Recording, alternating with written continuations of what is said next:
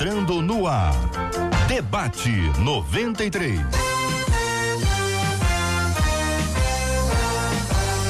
Realização 93 FM. Um oferecimento Pleno News. Notícias de verdade. Apresentação J.R. Vargas.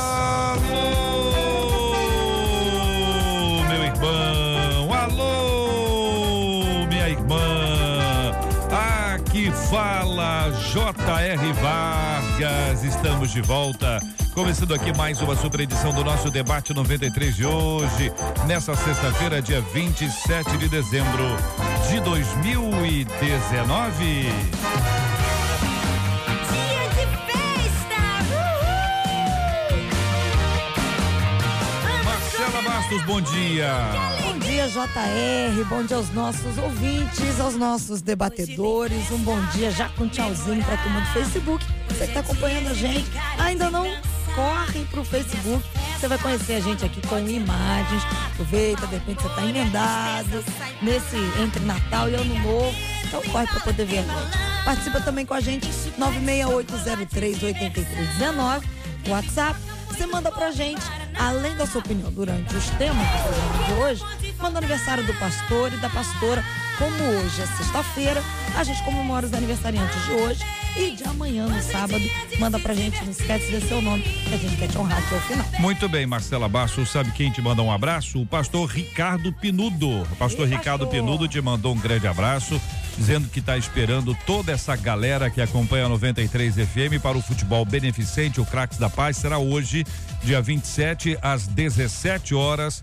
Na Go League Arena, ali no Casa Shopping, entrada 2 quilos de alimento ou um brinquedo. É um futebol beneficente, nós já fizemos parte desse time algumas vezes, né? Jogando, treinando ou mesmo andando. Jogando a controvérsia. Jogando eu né? joguei, joguei, Aham. joguei pouco tempo. O presidente tá rindo por quê? Por que, o presidente tá Ele rindo? tava lá, sabe, né, O presidente? presidente, O presidente sabe da presidente foi. Foi meu Besteira, convidado, é. foi meu convidado especial aqui e inclusive foi quem deu o pontapé inicial. Inicial no jogo. Marcou isso, tá na nossa história isso aí, ué. Deu aquele pontapé e me É. né? Mas riu, eu vi que riu. força pra Eu, eu vi que riu quando você falou, ele riu. Eu vi que ele riu. Porque ele sabe que Ele jogar, sabe. jogar, jogar. Não, jogar é maneira de dizer, jogar. É história, É, né? não dei show, porque não deu tempo. Aham. Se tivesse mais tempo. Sei, todos os outros. Não, os outros, olha, não é brincadeira, Os meus não. amados debatedores, eu amo vocês. Nós vamos ter um jogo aí especial aí em breve agora nesse ano, porque realmente tá complicado. Sexta-feira, hoje então, 17 horas, o futebol beneficente do Craques da Paz. Um abraço para o pastor Ricardo Pinudo, Fabinho e todo mundo ali dos Craques da Paz. Gente boa que está sempre nos acompanhando aqui na 93 FM. Marcelão, no- nota 10, Marcelão. Aquele abraço, meu querido, Deus te abençoe cada dia mais. É sempre muito legal estar com pessoas especiais como esses queridos irmãos e parceiros ministeriais. Marcela. Vamos apresentar a nossa mesa, todo mundo já preparado para o debate de hoje. Nossa menina da mesa, pastora Cirlei Figueiredo. Ao lado dela, pastora A Cirlei tá Antônio diferente. O que, Oreste. que é? O óculos? Ei, pastora.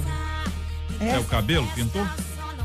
Pintou o A cabelo. cara dela, não fala nada, ela só olha. Conheço as pessoas. Eu sinto, sinto quando estão diferentes. Ah, Ela, ela falou que ela está mais loira. o mais microfone tá jovem. aberto. Pode falar aí no Não, microfone. Não, não, é a pegadinha. É a Eu pegadinha. estou mais loira. Tá vendo? Percebi. Isso Muito bem. significa estar Mais jovem. Mas é. muito mais jovem, pelo amor de Deus, cada vez mais. O pastor Antônio Orestes, ao lado da pastora Cirlei. Aqui ao meu lado, o pastor Zé Magalhães, é o presidente Presidente.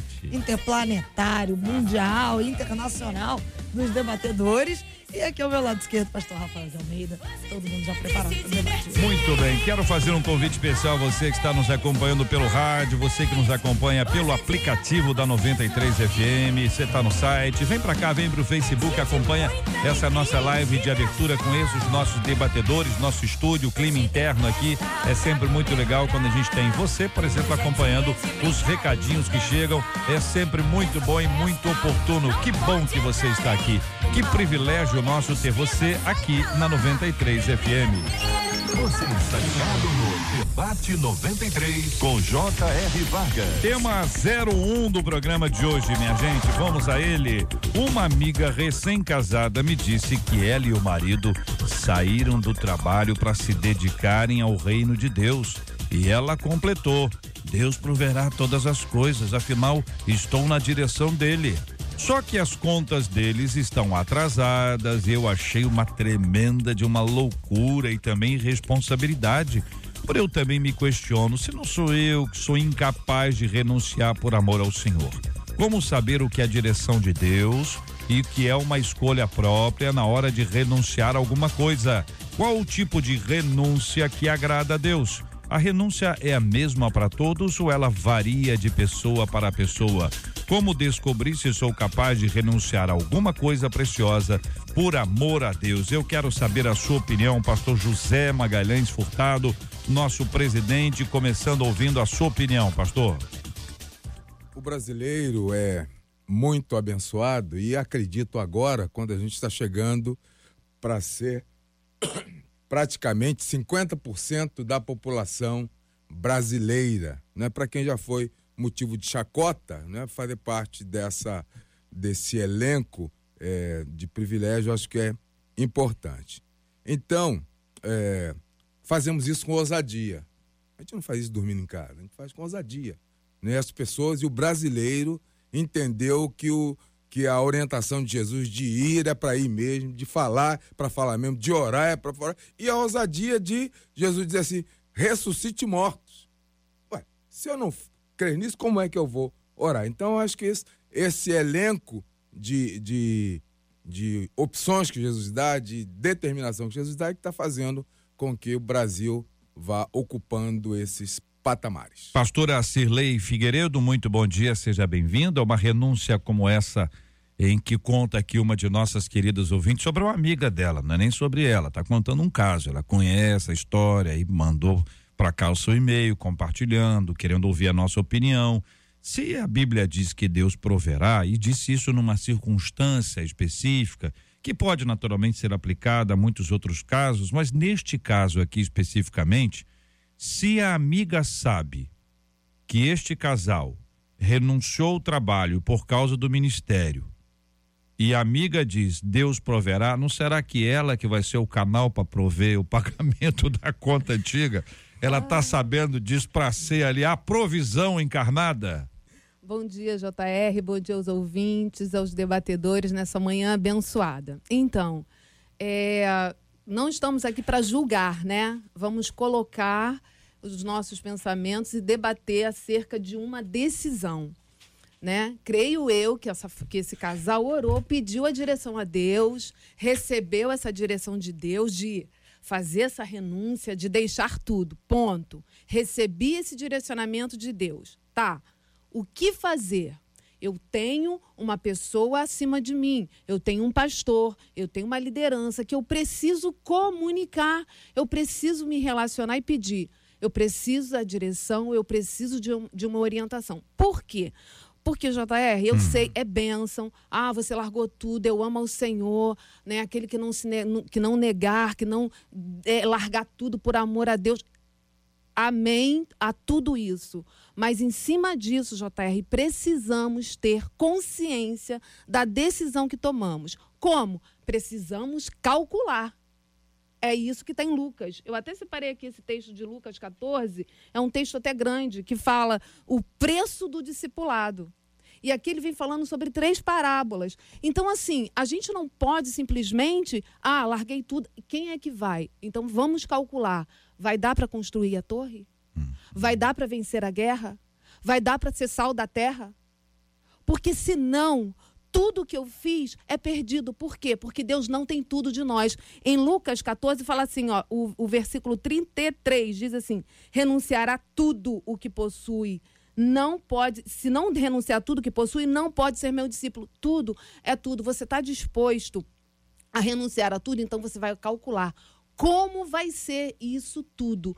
Como vai ser a sua jornada em Deus o JR colocou. Uhum. Então, pastora Serlei, pode ser que essa amiga vai ser aquela que vai suprir. Você precisa entender como vai ser esse processo. Uhum. Por quê? Não dá para você chorar e falar, Deus mandou e agora eu estou passando por isso tudo e Deus é o grande culpado. E aí a família não está junto, os filhos não estão juntos e aí há um sofrimento que Deus não te colocou nisso. Foi você. Por quê, JR? Outro ponto que eu vou colocar aqui. Há um glamour que não é a realidade, que é a fantasia desse tempo que nós estamos vivendo. De quê? De sucessos ministeriais, de igreja explodindo, de você viver. Isso daí é uma fantasia, porque o evangelho de Jesus, Jesus quando ele sai, ele é carpinteiro, ele sai lá da sua função, ele não tem casa. Ele não tem casa. Mas ele tem o quê? Ele se organizou para estar em determinados lugares, para dormir, para fazer a ceia. Eu preciso. Então você precisa se organizar. Não é simplesmente abandonar tudo e vamos ver o que, que vai dar. Pastor Rafael de Almeida. Bom dia. Bom dia. Você leu o texto de Lucas no começo do programa. A pastora Celi leu o texto de Lucas 14. Bom, deixa eu ler logo o outro texto que eu separei antes que alguém cite ele também. É, o apóstolo Paulo escreve aos Coríntios, esse texto é muito importante para nós, é Coríntios, 1 Coríntios 9, 13 e 14. Ele faz uma analogia entre pregar o evangelho e sacerdócio. Ele fala que assim como aquele que serve ao altar deve viver do altar, quem prega o evangelho deve viver do evangelho. Então, esse é o princípio bíblico. Sim, é justo viver do evangelho. Mas eu concordo com a pastora. Eu tinha separado esse texto aqui também. Você tem que fazer as contas. Quer dizer, quando Jesus sai com, em viagem com os doze, tinha pessoas que o sustentavam, está escrito que tinha. Né? Quando Paulo sai para viagem, se ele não tinha sustento, ele tinha uma profissão que ele podia exercer em qualquer lugar. Quando ele não tinha sustento, ele fazia tenda, sustentava ele e os outros. Quero dizer o seguinte: é, Jesus ressuscitava mortos, curava cegos. A gente tem fé para fazer isso. Então, assim, é, às vezes a gente, a gente quer, mas não tem a fé para isso. Viver do ministério é assim. Para você viver do ministério, tem que ter um ministério que te sustente. É, é, a minha família é evangélica. Meu bisavô era pastor. Então, durante mais de 100 anos, a maioria das igrejas era muito pequena, os pastores tinham uma profissão secular, porque as igrejas não podiam sustentá-los. Eu vi pastor que viveu nessa, afano, recolheu o INSS, não preparou a aposentadoria e não tinha do que viver quando ficou velho. Então, assim, se, a tua, se, a tua, se, a, se, a tua, se teu ministério te sustenta, ótimo. Se não sustenta, você precisa ter uma profissão secular até que ele te sustente. Fora disso, a não, ser, a não ser que Deus haja, e a gente só sabe que ele falou quando ele age, é fantasia. Porque quando Deus falou, ele vai fazer. E se não acontecer, é porque ele não disse. Pastor Antônio Orestes, queremos ouvir a sua opinião. Bom dia, bem-vindo, meu irmão. Bom dia, JR. Bom dia, ouvintes, debatedores. Bem, como já foi abrilhantado pelos colegas aqui, é, essa decisão que eles tomaram é, tem um lado bom aqui, porque eles tomaram de comum acordo. São, é um casal e eles uhum. tomaram de comum acordo. Agora, a questão aqui é que eles dizem: nós estamos na direção de Deus, Deus vai cuidar. Ok, aí existe também, sob direção de Deus, a questão de tempo. Será que esse também era o tempo, a forma, o jeito correto de fazer?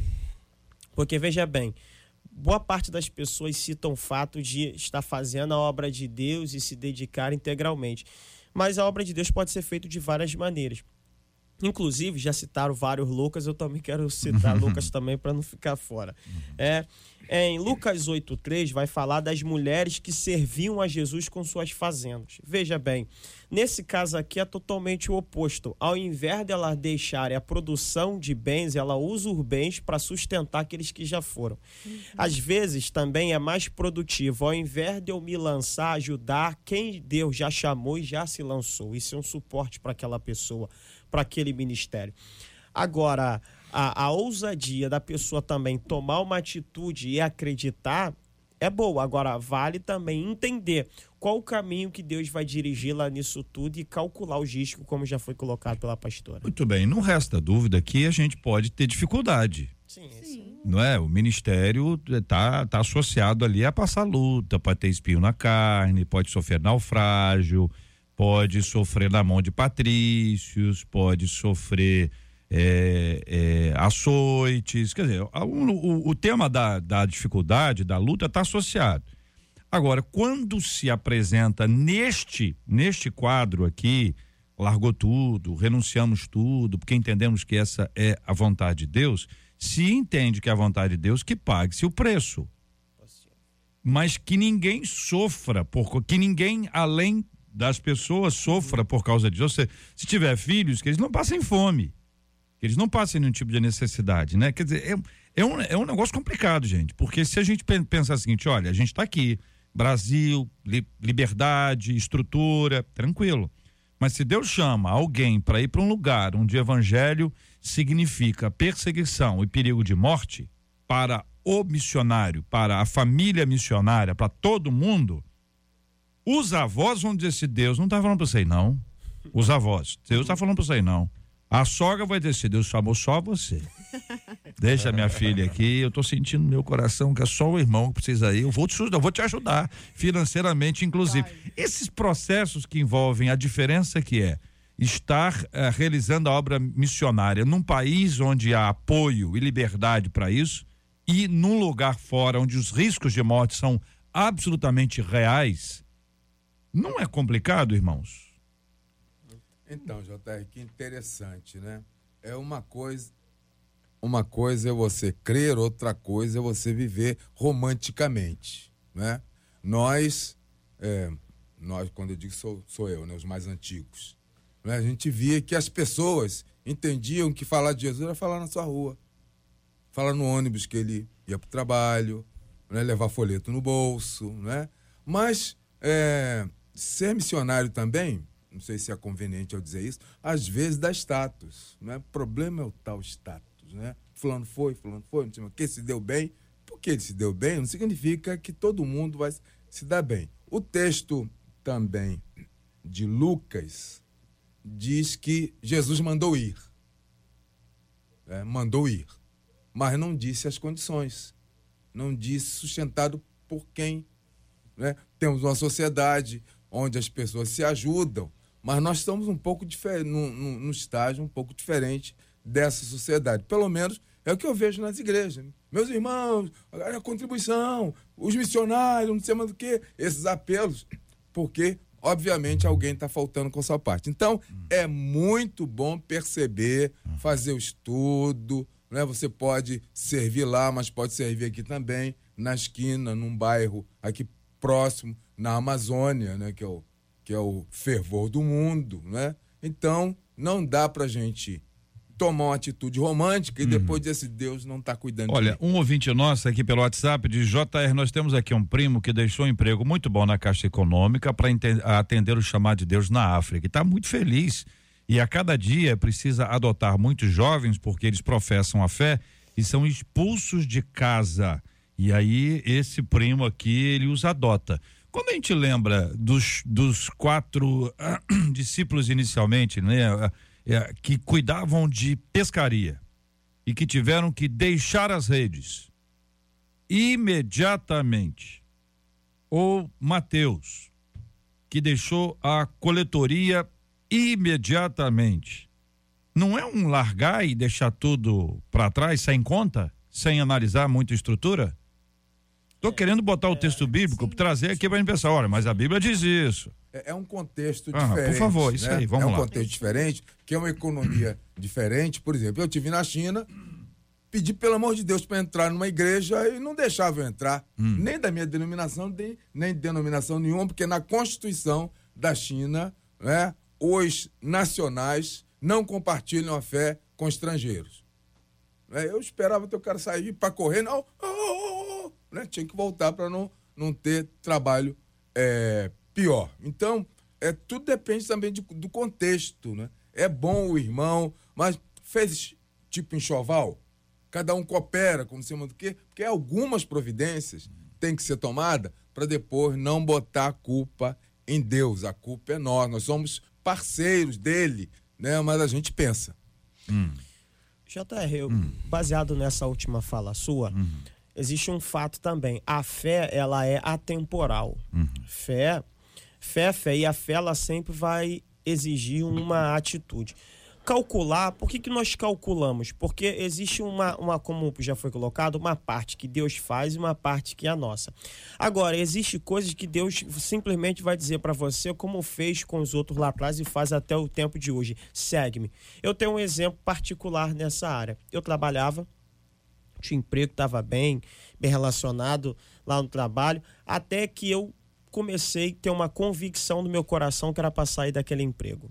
foi gerando uma convicção, uma convicção, e aquilo começou a ser mais forte, mais intenso do que a minha própria, meu próprio sentimento. Cheguei para minha esposa e falei assim, ó, tô sentindo a direção de Deus para sair desse emprego. Tô crendo nessa direção. Ela é? Aí minha esposa muito sábia falou assim: se Deus falou, ela tava querendo dizer para você, se não é tua mente, é Deus. ela foi bem sutil na, na colocação. Eu olhei para ela, ri e falei: entendi tua colocação. Aí brinquei com ela. Beleza, cheguei com o patrão, falei: olha, vou precisar sair daqui e tal, tal, tal, tal. Mas antes disso, eu fiquei em pânico. Falei: Deus, como é que eu vou fazer isso? Eu sempre trabalhei desde novo. Como é que eu vou fazer, tomar essa atitude? Aí eu fui orar, Lucas de novo, Lucas 5. Deus me deu uma direção na palavra. Beleza, tomei aquela atitude, sabendo do risco. Falei, rapaz, como é que vai ser? Porque a Bíblia diz que andam por fé e não por vista. Falei, como é que vai ser? Aí sabe o que aconteceu? Meses depois, houve uma mudança no- no- no- na minha igreja. Meu pastor atual assumiu. E o que, que acontece? Ele começou a chamar vários jovens para trabalhar de tempo integral. O pastor Silas fez isso para trabalhar em tempo integral na igreja. Eu fui um dos primeiros dessa leva. Aí eu entendi aquela decisão que eu tomei alguns meses atrás. Era Deus falando comigo. Hoje eu vivo integralmente do evangelho. É, mas foi uma coisa que eu fiz por fé. Comuniquei a minha esposa, havia paz no meu coração e convicção. Eu falei, vai ter alguma dificuldade aqui ou outra, porque é, Até para adaptação, né? até uma adaptação. E outra coisa, outra coisa que eu tive que aprender: Deus manda a provisão, não administra a provisão. Deus manda o recurso, administrar é com a gente. Ah, às vezes Deus vai dar a provisão para alguém, mas se o cara ficar tascando dinheiro, gastando tudo, não bota um dinheiro no banco, não investe em nada e falar Deus vai mandar outra, ó, o corvo é no período do ribeiro, depois é outro período. Cada período Deus manda uma provisão e você tem que se adaptar a ela. Corvo aqui pra nós é urubu. é ou não é? Urubu lembra outra coisa. Agora, eu só alta não entendi uma coisa, pastor Rafael, tal- talvez me, me, me ajude a entender da fala do pastor Antônio Orestes. Ele disse que ele era novo. Quando isso aconteceu. Pra Eu, eu fiz umas né? contas aqui, fiquei tem mais de ofendido 10 agora. anos isso aí. Pelas minhas contas aqui, pelos dados históricos aí que ele, que ele apresentou. O senhor tinha quantos anos nessa época, pastor? É, uns 10 anos atrás, é isso aí. É, eu fiz a conta aqui. Ele engana. Entendeu? Engana direitinho. Não é? É, Dez não parece não. É. Ele tá novo. Sim, pastor Rafael. É, quem sou eu para julgar o chamado de outra pessoa? É. né? Agora eu só sou responsável pelo que Deus falou comigo. Pelo que Deus falou contigo, o responsável é você. Então o problema de você se lançar nesse chamado, é- eu tô falando a verdade. É que é engraçado o senhor falar, que eu fiquei imaginando, eu fiquei imaginando alguém chega pro senhor e o senhor dizendo para ele, senhor, meu querido, eu sou responsável pelo meu chamado. Mas pelo seu chamado, você é o responsável. Aí três semanas depois o cara aparece e diz assim, ah, pastor, eu, eu me enganei. Ah, olha, eu te avisei. Mas o pessoal de Getsemane, um abraço, a minha família, eles sabem que eu sou assim. Eu falo. Porque assim, eu sou pastor de tempo integral. É, ao longo da vida eu tomei umas decisões erradas achando que Deus tinha falado comigo e não falou. A responsabilidade não é de Deus, ela é minha. Mas quem tem que pagar as minhas contas sou eu. E você tem que ter essa noção. Porque você fala que Deus falou e depois chega na. E aí chega jogando direto para quem tá em volta. Se Deus falou contigo, reclama com ele. É isso que eu falei. Quer dizer, eu vi- já vi gente mandar o, o- paralítico andar, ele não mandou, ficou chato. eu, eu, eu orei a vida toda para fazer esse tipo de milagre, não consegui ainda. Enquanto eu não tiver uma convicção muito forte, eu não vou mandar o cego enxergar, não, que fica feio. A hora que eu tiver certeza que Deus está falando comigo, eu vou mandar. Eu tô orando ainda. Porque eu creio que o evangelho da Bíblia é o evangelho dos sinais. Curar dor de cabeça, dor nas costas é uma coisa, fazer paralítico andar é outra. Eu ainda não cheguei nessa fé. Eu creio. Cabeça é ótimo. Não, eu tô falando. Não, mas dor de cabeça, minha mãe teve dor de cabeça constante durante dois anos. Dor de cabeça não é brincadeira, não. Não, Não, mas, eu como, sei. mas o senhor como foi botou como se fosse a colocado coisa mais assim? simples, né? A pessoa tem Não, um eu do- tô dizendo sei, como entendi. foi colocado. É. tipo, ó, Ah. Curador de cabeça é uma coisa, ressuscitar é outra. É. Então, assim, eu tô falando que essa expressão curador de cabeça, ela é. É, porque dons de curar é uma coisa, sinais são outra, são dons diferentes, né? Então, dom de curar, eu creio que todo crente pode exercer. Sinais é um, já é um dom bem específico. Eu não cheguei nisso ainda. Tô orando ainda. Quem sabe antes de morrer eu consigo. Agora, vocês estão falando isso, me, me parece assim que precisa ter muita maturidade para poder admitir ou, ou até para administrar algo como isso. Acho que to- todos vocês tiveram que abrir mão. Eu, eu abri mão de muita coisa. E ao abrir mão, eu não tinha dúvida. Dúvida zero. Zero de dúvida. Tá com dú- nenhuma dúvida. Absolutamente convicto. Então, quando a pessoa é tomada por uma convicção, você abre mão até de coisas que você gosta muito. Você abre mão de recursos, você abre mão de conforto, você abre mão, vai abrindo mão. E não abre na expectativa de ganhar mais, não, porque não, há a menor expectativa de ganhar mais. Aí é que é o segredo. Não é? Quer dizer, você abre mão por amor ao Senhor e em obediência. Porque viver em desobediência deve ser a pior coisa do mundo. Fugindo de um é navio para o outro. Porque De um navio renúncia- outro. A renúncia, ela é o quê? Ela é a obediência. Quando você colocou aqui que os discípulos foram e atenderam imediatamente o chamado, aquele chamado específico, quando a gente entende o chamado de Deus e a gente o atende, a gente diz sim, tenha certeza que esse sim, no- na sua trajetória, na sua vida cristã, a sua vida é de renúncia dia após dia. Porque dia após dia vão ter situações que vão ser apresentadas a você você vai dizer não, porque eu quero a vontade de Deus. Então, assim, a nossa caminhada, o nosso estar aqui é viver com Cristo, dizer, Ele me amou, eu me entrego, a vida dele é a minha, a minha é dele. Então, não sou eu quem vivo, mas Cristo vive em mim. Então, a vida de renúncia é diária, JR. E você, quando você vai para um seminário, as pessoas dizem assim, pelo menos para mim, Hum. você vai ganhar o quê? Você vai ganhar quanto? Quanto que você E eu vai fui ganhar? para um, in- pra um internato. Mas deixa, eu- deixa eu acrescentar um negócio aqui que eu acho importante. Quatro anos. Quatro Sabe, anos. Pinheiro, eu acho que assim, Ah, feito de maneira responsável, o pastor não ganha, em geral, não ganha tão menos quanto as outras profissões no Brasil hoje. A igreja está estabelecida, mas para você viver do ministério, você tem que ter uma igreja que te receba como pastor. Se a gente comparar com outros profissionais de, de nível superior e tal, não está tão. De, porque o Brasil todo está em crise. O que eu estou falando é que isso tem que ser responsável. Se qualifica. Alguma igreja tem que te reconhecer como pastor. Alguma agência missionária tem que te ab- abraçar como Deus vai falar com mais alguém, é isso, pastor Rafael? Deus, Deus vai falar com o rapaz lá que é o, é o tal missionário, ele acredita, mas vai falar com o pastor dele, vai Isso falar com, aí, a vai falar vai com a mulher reconhecer. Qual é dele. o problema de ter humildade, de se submeter a um seminário, de se submeter ao processo da tua denominação, de se submeter É. a uma igreja e entrar para o ministério na- pelo caminho? Não Deus falou comigo, eu vou alugar uma garagem e vai explodir. Tem muita gente alugando tempo que diz que Deus falou e deixando a conta para o fiador pagar. Muito. Gente que perdeu o casamento, eu queria, eu- esse é o ponto que eu queria chegar. Paulo falou, por isso que Paulo fala que é melhor não se casar. Se você é casada, você não pode tomar essa- esse tipo de decisão sem o consentimento da tua esposa ou do teu marido. Se você tem filhos, você é responsável pelo sustento dos seus filhos. Tem filho de pastor que não quer nem ouvir falar do ministério, que passou necessidade. Mas porque a motivação, a motivação é aquela que você tá, ah, olha como é que É. fulano tá no sucesso, né? Então, se você se o teu coração for levado para esse lugar, esse lugar não é o reino. Uhum, E aí você perde a percepção do que é o reino de Deus. uhum. Você pensa que Deus, aí Deus não falou, aí você se decepciona com Deus, frustra toda uma família, filhos que estão, não querem saber de Deus, porque olha o que Deus fez, porque foi isso que eu recebi de, de ensinamento na minha casa, porque eu vi, Exato. né? Um exemplo que eu estou colocando aqui. Então, assim, o padrão hoje que precisamos retornar é do, do, do chamado de Jesus. Positivo. É desse chamado. Agora, agora tem uma coisa. Pois não, pois não. Por favor. É... Mais velhos antes, o senhor primeiro. E no Brasil tem essa regra. O mais velho primeiro. Foi não, pastor Antônio? É, veja bem, usando o exemplo que foi colocado antes pelo pastor Rafael, é, é interessante. Ele falou sobre, poxa, eu quero chegar no nível de curar, de mandar um paralítico andar. Ele usou o, o exemplo da dor de cabeça. É, se o camarada ele nunca orou e Deus nunca curou uma dor de cabeça, acho que não é bom ele mandar o paralítico se levantar, não. Acho que é bom pelo menos ele ir exercendo ali, curando a dor de cabeça, fazendo Deus secar uma espinha, etc e tal. Aí vai, vai subindo de nível. Veja, o próprio Abraão, primeiro ele sai da terra dele. Ele ouve a voz de Deus, já é algo inusitado. Ele ouve a voz de Deus naquela cultura. Ele obedece e sai da terra. Depois Deus vai falar: me dá teu filho.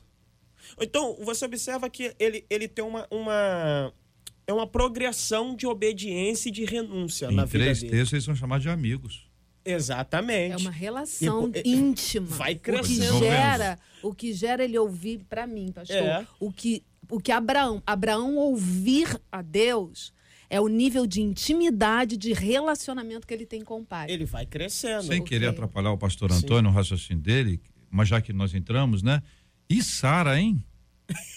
Pior que eu acho que ele não comunicou Não a é? Porque é o seguinte, no caso ali, a gente fala, Abraão ouviu, Abraão ouviu. acordo. Abraão ouviu, Abraão ouviu, ouviu a voz do Senhor, Deus falou com ele, Deus fez promessas a ele, fez, né?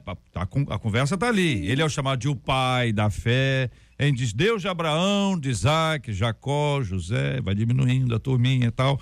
Mas no caso dela especificamente, que é uma parceira de ministério, que integrou todo esse início des- dessa semente que o evangelho estava sendo colocado a partir dele para se espalhar no, para o mundo inteiro, ela teve um papel fundamental nessa história, gente. Positivo. JR, aproveitando isso aí, Uhum. a gente até amplia isso aqui. Veja bem.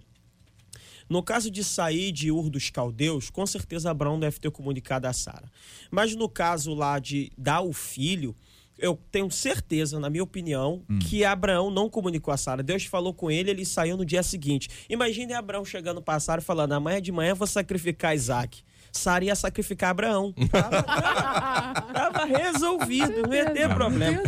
Agora você veja bem, é a. Bíblia diz que pela fé Sara concebeu, mas a Bíblia não diz que pela fé Sara entregou. Quem entregou pela fé era Abraão.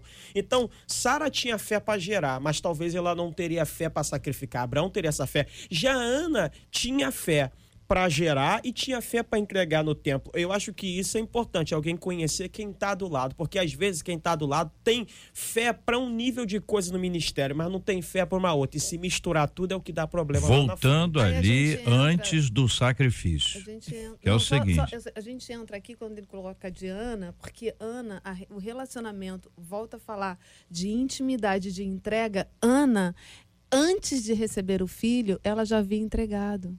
Ela já tinha ofertado, né? E não assim, e Sara não foi assim. né? Então A tem pastora fala bonitinho, né? A pastora não fala bonitinho. Ela muda o tom de voz. Ana tinha muita fé no Senhor. Mas é o seguinte, você né? imagine bem a cena, Abraão chega para Sara e diz assim, Sara, é o seguinte, Deus determinou que eu eu ofertasse, eu sacrificasse o nosso filho. Imagina a irmã Sara pensando o que é que eu fui fazer com Agar e Ismael. É, deve ser- eu- Então, Ma- Mas, não, só é hipótese. É conjectura. Veja como às vezes algumas coisas acontecem, a gente acha que é porque fez uma coisa no passado. Eu não devia ter mandado ele embora, mas Deus aprovou. Deus aprovou. Eu não devia ter, ter mandado ela embora. E olha o que eu fiz com o Ismael. Agora Deus está me tirando o filho porque eu tirei o filho. Porque ela não sabia o que aconteceu. É um negócio, né?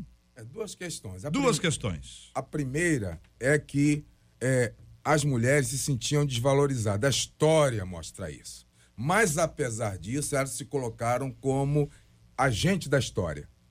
Né? Podia ter fugido, podia ter feito, se matado. Né? As Deus. pessoas não estão se matando à toa, até pastor se matando. Ora, para ela se matar não era. não- né? Quer dizer, o filho não seria mais gerado porque ela né, não está viva. Mas a questão que eu acho de maior procedência é o fato de cooperar. Hoje as pessoas estão passando necessidade porque ninguém quer cooperar.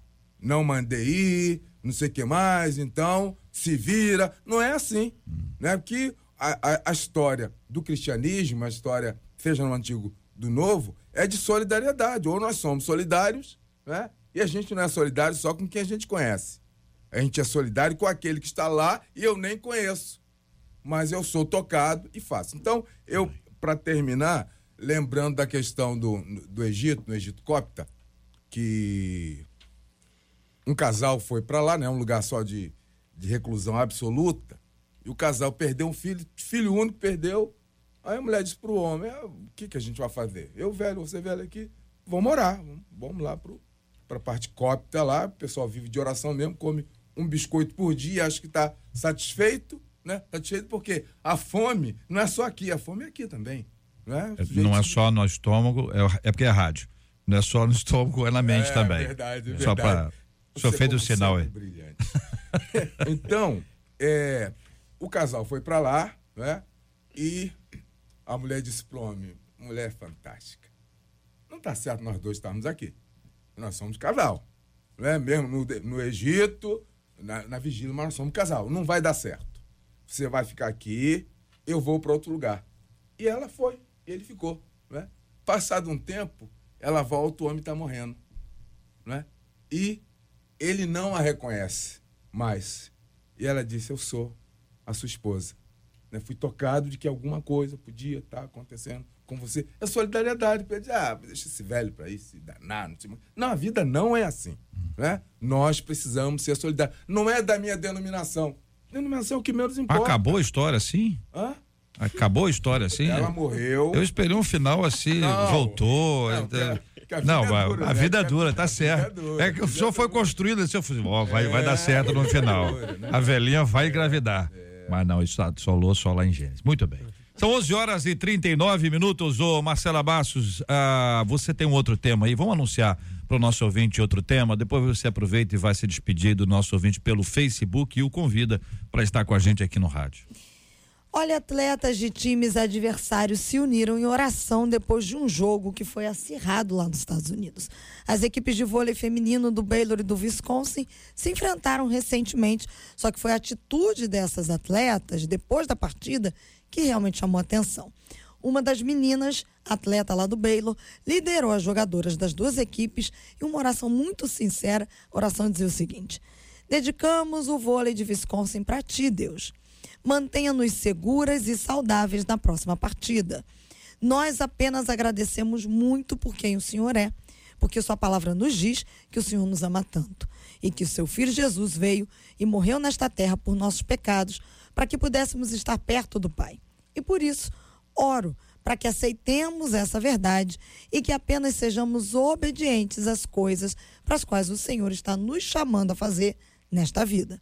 Nós chamamos muito, em nome de Jesus. Amém. Bonito, hein, gente? É. Que bonito. Oração linda, é. Uhum. E aí a gente vai perguntar aqui para os nossos debatedores, para você também que está acompanhando a gente, que vai sair do Face, vai correr para 93.3 no rádio, vai correr para baixar lá o nosso aplicativo, que você ouve qualquer parte desse nosso mundo e também depois para você que quiser acompanhar no Spotify qual é o poder da oração por aqueles e em casos como este, com aqueles, não só por, mas também com aqueles que aparentemente são os nossos adversários. E a gente cita 1 Tessalonicenses 5,17 que diz: orem continuamente. Deus abençoe vocês no Facebook. Muito bem. E aí, quem vai começar a falar? Pastor Antônio. Pastor Antônio, é com o senhor. Bom, JR, orar sempre é uma arma poderosa, até porque quando oramos não falamos a homem, falamos ao Deus Todo-Poderoso. É, então a oração sempre vai ter muito efeito. Chama atenção aqui o fato delas misturarem aqui o que elas estão fazendo com o serviço no reino. Paulo vai dizer em 1 Coríntios 10, 31, quer comais, quer berbais, faças tudo para a glória de Deus. Então é muito, muito, muito importante que se use todas as oportunidades para chegar até as pessoas. Eu uso até uma estratégia que eu aprendi. É, às vezes você vai chegar para evangelizar alguém, você não vai ter muita entrada, mas se você chegar para a pessoa e dizer assim, você tem um pedido especial de oração? Ela vai citar, pô, quero que você ore por isso. Já é uma linha de entrada. É, é um acesso que você tem. Se ela falar, pô, quero que ore pelo meu filho, ela já está dando um sinal para você que ela precisa de mensagens que toque aquela área. É uma linha de estratégia. Eu vi, nesse, eu vi nessa, nessa atitude delas não só a questão da oração, os a- a- a- há uma tendência no Ocidente para o ateísmo virar o antiteísmo. E, e, a oração delas não é sem motivo. Existem vários processos nos Estados Unidos tentando proibir oração em lugares públicos, Uau. proibir técnicos de orarem com o clube, proibir pessoas de orarem. Existe lugar até que foi proibida a leitura de Bíblia em, em- em shopping, lugar aberto. Isso é coisa séria.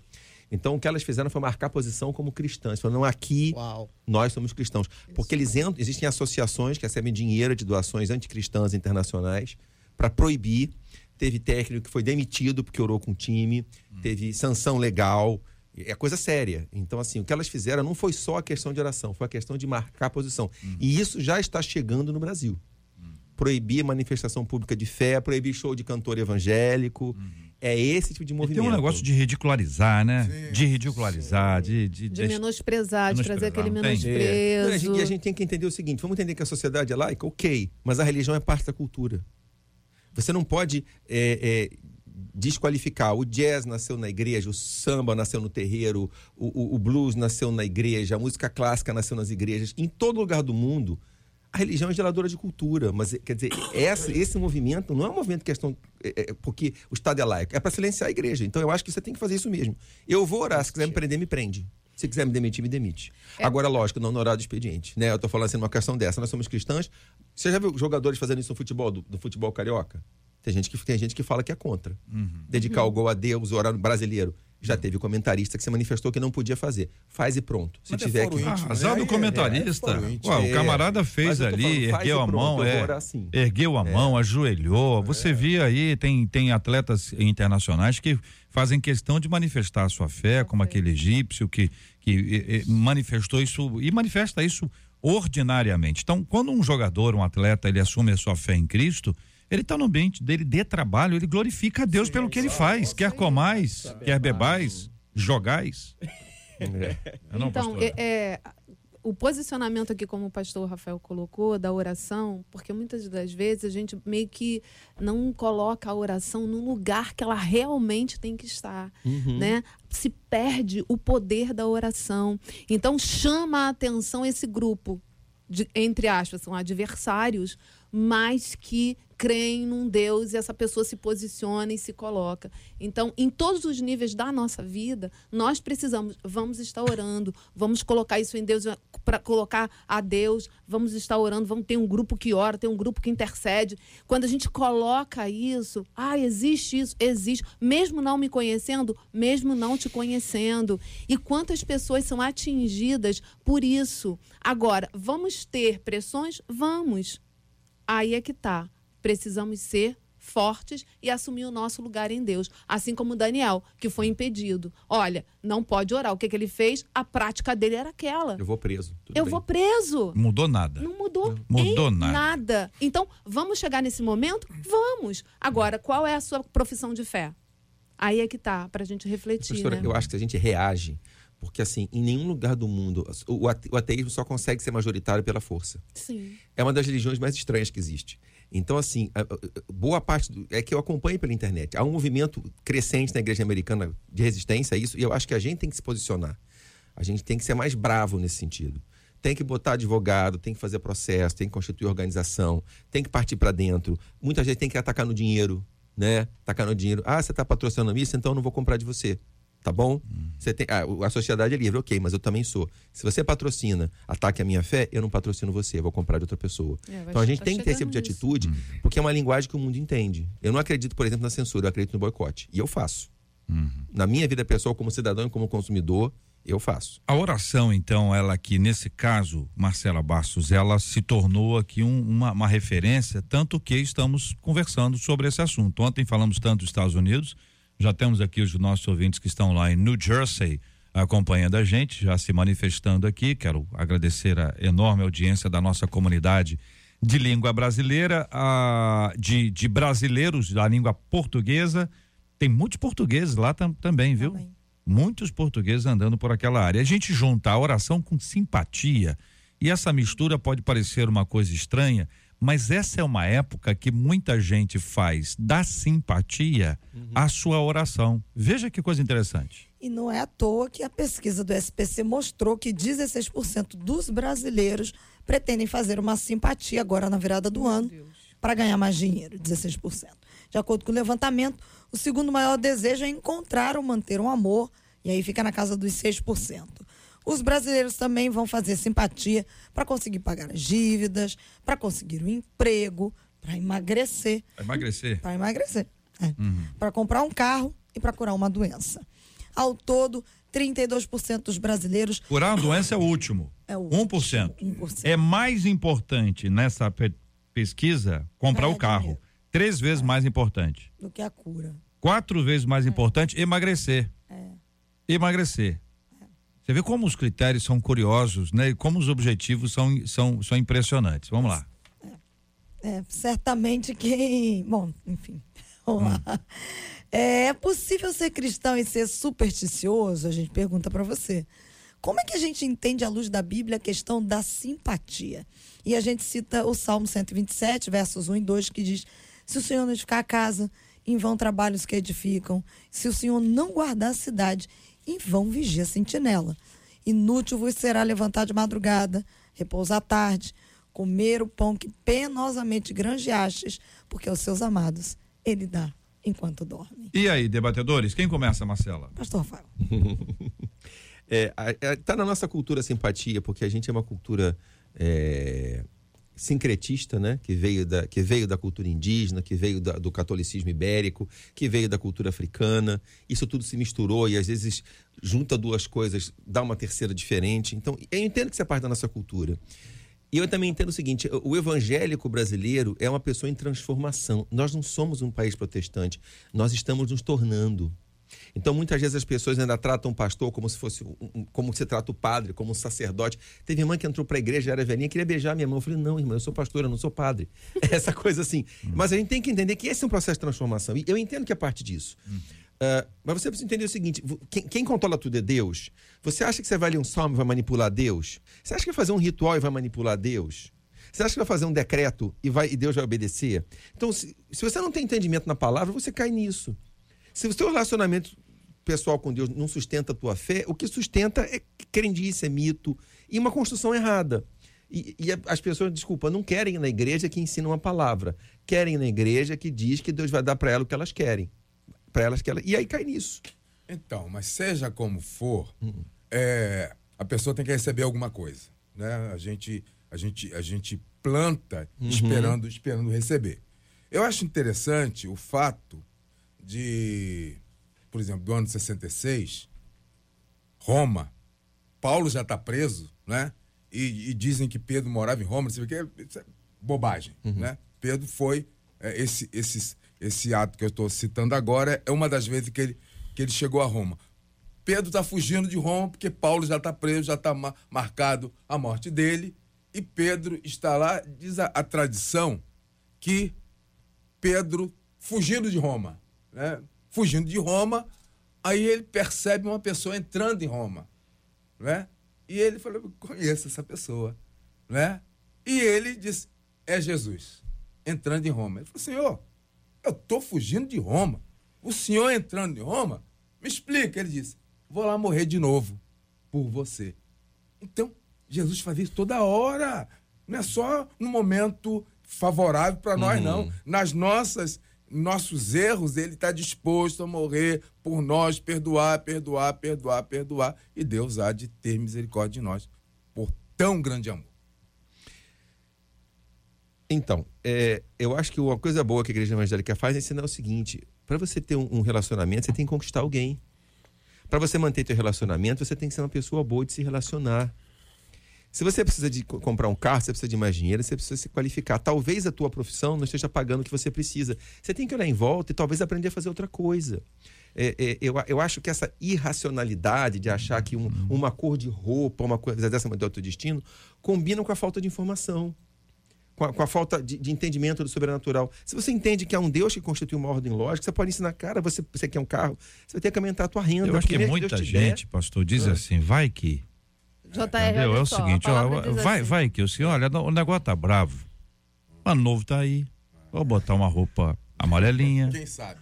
É, vai que, né? Quem sabe, quem sabe. Olha, atrapalhar, atrapalha. Ah, se não atrapalha, de repente ajuda. Essa o crendice dólar, popular, Né? Tem um dia, né, essa que você crendice que alimenta, 29. que envolve as pessoas, que aprisiona as pessoas. A pessoa fica presa. A pessoa fica presa. Não são poucas as pessoas nos nossos cultos que na virada do ano estão de branco. Não é proibido ir de branco. É Não. proibido, pastor? Não, não. Mas Mas assim. se der uma olhadinha Mas, na assim- praia, você acha que vai estar que cor lá? A maioria. Vai estar branco, mas a assim. maioria. isso Vai aí- também o ouro, né? O É. vermelho, que é negócio todo. Mas não Tem- tem um negócio assim de. Será? Vai que? Não? Mal não faz, é isso que você está É, colocando. é o que o Mal povo não fala. O faz. povo fala. Mas assim, É o é, a, a Bíblia, eu separei aqui um, um versículo em Provérbios 16, 3, diz assim: consagre ao Senhor tudo o que você faz, e os seus planos serão bem-sucedidos. Então, quando a gente coloca para Deus os sonhos, aquilo que a gente deseja, aquilo que a gente precisa. Ele sabe muito mais do que eu, do que eu realmente preciso. O que não tenho é porque ele, ele pensa muito melhor do que eu e sabe os pensamentos dele são mais altos que os meus. Então, quando a gente tem esse entendimento na palavra e diante da nossa rotina, do nosso dia a dia, daquilo que a gente precisa, daquilo que a gente tem, aquilo que você almeja, que Deus não tem para você, receba o que Deus tem para você e você vai ser feliz. Porque, JR, essa questão aí, ah, eu vou, eu vou fazer isso aqui. Por quê? Porque eu quero alcançar alguma coisa que. Deus tem isso para você? Será que Deus tem para você ser um, um milionário? Um rico? Deus tem isso para você? Eu entendo que Deus tem os propósitos em tudo na minha vida. Uhum. É propósito. Você, nossa vida é regida por Deus e Ele tem os teus planos, os seus planos. JR, eu aproveitei um pouquinho para pesquisar o significado da palavra superstição. Superstição significa crença não baseada na razão nem no conhecimento. É algo inócuo. A pessoa entrega sua vida, como minha mãe dizia do seu jeito lá, matuto dizia, o Deus dará, né? Ela, ela tá crendo em alguma coisa, algum tipo de força. Isso não é baseado nem na razão, nem no conhecimento. Atos 17, versículo 22, vai dizer assim: E estando Paulo no meio do Areópago, disse: Varões ateniense, em tudo vos vejo um tanto supersticiosos. Porque passando eu e vendo os vossos santuários, achei também o altar em que estava escrito ao Deus desconhecido. É, Paulo usou até isso aqui para pregar e falar do Deus verdadeiro. Então, na superstição, a pessoa ela entrega a sua vida, sua felicidade a uma coisa sem razão, sem conhecimento e sem, e sem a confiança no Deus verdadeiro. Agora, a superstição, ela ensina a nós duas coisas. Primeiro, a vontade da pessoa de ser feliz, de alcançar o bem que ela deseja. Agora, o problema da- dela é que ela vai colocar a sua fé em algo inócuo, não está baseado nem na razão, nem na fé. Porque a fé ela não, não é supersticiosa, a fé ela é convicção. Né? E nem tão pouco na razão. Agora, eu acho fenomenal o que está escrito no Salmo 23. O Senhor é o meu pastor, nada me faltará. Ah, a Bíblia Almeida Revista Corrigida versão Antônio Oreste, nada me faltará significa eu não tenho tudo que quero, mas amo tudo que possuo. E se eu amo tudo que possuo, vivo melhor do que aqueles que tudo têm, mas nada possuem. Se eu não tenho, é porque ainda não preciso. O dia que eu precisar, Deus vai me acrescentar, porque o Senhor é o meu pastor e nada me faltará. Isso é Amém. fé. Isso é fé. Amém. É, Não é crendice, é fé. É isso aí. eu acho que a gente tem uma missão muito importante, como igreja, dizer às pessoas o seguinte: quando você entregou sua vida a Jesus, seu velho eu foi crucificado com Cristo, você agora é filho de Deus. Então, mesmo que ninguém na sua família tenha tido um casamento e uma família, você pode ter porque você é filho de Deus. Perfeito. Mesmo que ninguém na sua família tenha estudado, mesmo que tenham dito para você que você não é inteligente bastante para estudar, você pode sim. Você é filho de Deus. Mesmo que ninguém na tua, fi- na tua família tenha construído uma vida, comprado uma casa, feito uma carreira. Não estou falando de ficar rica, não estou falando de uma vida decente. Você pode, porque você é filho de Deus. Então, assim, pá, porque a superstição está nisso. Eu não tenho controle, eu não consigo sozinho. Não, você pode. Porque Deus é contigo. Aquilo que é bom, aquilo que é justo, você pode. Vai ter um preço. E tem que ser de acordo com a palavra de Deus. Não é para sabedoria humana, não é pelo esforço humano, mas você pode. Você pode entrar numa faculdade, você pode ter uma família, você pode ter uma carreira. Você é filho de Deus. O melhor é para você. Agora é do jeito de Deus. E a superstição é contra tudo isso. Eu não consigo. Consegue sim. Não precisa fazer simpatia, não precisa mudar a cor da roupa de baixo, não precisa pular onda. Não, você, você vai porque você é filho de Deus. Você pode. Eu não estou falando de riqueza, não. Tá? Eu estou falando de vida decente. Você pode prosperar com o que você tem. E quando o indivíduo crê nisso, ele prospera na realidade dele. Não há problema nenhum na pessoa usar a roupa cor XYZ. O problema é quando ela associa essa roupa a esse tipo de coisa. Claro. Esse que é o perigo que há, porque isso é fruto de uma cultura é, é, religiosa de longos anos. A pessoa escuta isso há 200 anos. Entendeu? O pastor Antônio era menino nessa época. A pessoa escuta isso há 200 anos. E ao ouvir isso há 200 anos, a pessoa acaba, ali, sabe, que a pessoa não, nem, não pensa mais. Até- Talvez se alguém falar assim, você vai assim, a pessoa, ué, E até Nunca JR, pensei nisso. É só olhar as fotos. Agora tem foto. Só olhar. Olha as fotinhas aí pra ver como é que você andou nos últimos anos. E, pessoa vai ver que é uma repetição. A pessoa faz né? Pessoas que, ah, eu sempre passava de branco, mas agora eu não passo mais. Vou de preto. Aí eu Aí fica mudei a propósito, né? É. Mas sabe o que, que aconteceu? Olha, foi assim meu ano. Meu ano foi horrível, mas eu sei por quê. É. E a pessoa professa sua fé. Ou seja, a motivação completamente errada. Para você, as- nós precisamos entender, ter uma mente renovada, mudada, transformada, para a gente poder experimentar a boa, perfeita e agradável vontade. O evangelho liberta a gente disso tudo, viu, gente? O evangelho liberta. O evangelho nos Mente arranca de renovada. crendice, dessas preocupações com essas coisas, de achar que tem que estar num tal lugar, comer determinada coisa. Se não comer aquilo ali não, não, não dá certo, a vida vai ser difícil. Ou até associar, né? Deu errado porque eu não fiz isso assim, isso assado. Pelo amor de Deus, que maravilha o Evangelho de Jesus Cristo. A nossa confiança está nele, somente nele. Por causa dele, nós estamos aqui. Pastor José Magalhães Furtado, presidente, obrigado, um abraço. Eu que agradeço. Fica aqui meu abraço também para minha filha mais velha, a reverenda Leide, está passando os dias com os filhos lá na minha casa.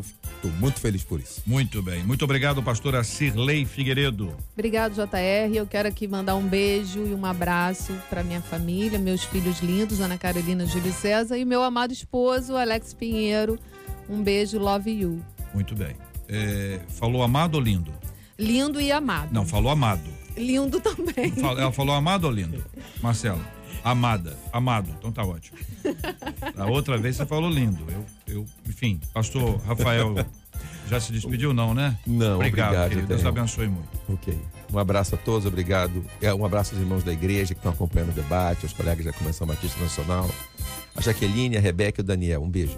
Muito obrigado, pastor Antônio Orestes. Obrigado, JR. Quero deixar aqui um abraço para minha esposa, meus filhos, os amigos da minha igreja que estão acompanhando. Quero terminar citando um texto, Mateus 6,33. Mas buscai primeiro o reino de Deus e sua justiça, e todas estas coisas vos serão acrescentadas. 2020, vou fazer isso também. Maravilha. Marcela Bastos. Tá, parabéns. Hoje é aniversário do pastor Alfredo Campos, da Advec da Vila São Luís, ali em Duque de Caxias. E amanhã, aniversário do pastor Aniceto da Silva, do Ministério Geração Inconformada, ali em Costa Barros. Um beijo para todo mundo que acompanhou a gente mais uma semana. Com a graça do nosso Deus, segunda-feira a gente volta a se encontrar, se essa for a vontade dele, ele nos permite. Que assim seja. Final de semana na igreja, povo de Deus. Aproveita o domingão para estar na casa do Senhor, para celebrar na presença do Deus Altíssimo. Que privilégio reunir a sua família na casa do Senhor. Vamos lembrar do Salmo 122. Alegrei-me quando me disseram: Vamos à casa do Senhor. Fala para alguém, chama mais alguém para ir à igreja. É a sua oportunidade de dar essa alegria alguém que vai dizer: Puxa vida, que bom que você me disse. Vamos à casa do Senhor. Vamos orar juntos agora, agradecendo a Deus por mais essa semana na presença dele, no programa. Louvado seja o nome do Senhor. Vamos orar pela cura dos enfermos, pelos, pelo consolo aos corações enlutados, como temos feito todos os dias em nome de Jesus. Senhor, nós te agradecemos pelas vidas do pastor Alfredo Campos e pastor Anacleto, que faz aniversário hoje. Que o Senhor continue sustentando as vidas deles. Nós oramos por todos os enfermos que acompanham o nosso debate precisam de oração. O Senhor é o Deus que cura enfermos, que ressuscita os mortos. Envia os teus anjos lá onde eles estão com cura. Consola os enlutados, ó Deus, e abençoa o teu povo. Dê ao Brasil um ano de vitória, um ano de salvação e um ano de resgate. Nós te oramos em nome de Jesus. Amém.